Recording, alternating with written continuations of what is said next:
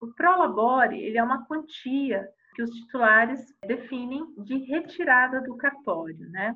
Retirada pessoal do cartório. Como organização financeira, a gente precisa estabelecer um limite para essa retirada também.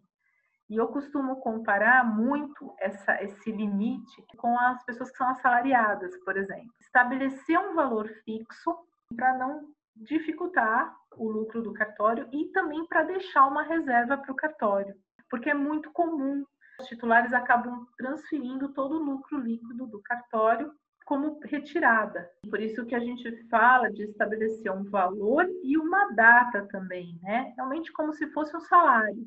Então, no dia 30, eu vou fazer a retirada do meu Prolabore de tal valor. Muito importante isso também, porque se você faz várias retiradas ao longo do mês, acaba perdendo, às vezes pode perder o controle desses valores.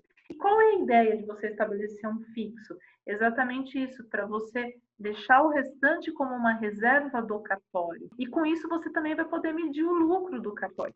O que é importante é até mesmo essa reserva de caixa você deixar ela lá para você poder também investir no cartório. Então, às vezes, você precisa fazer uma reforma, muitas vezes você precisa fazer alguma, algum investimento lá dentro. Você tendo essa reserva, você pode utilizar.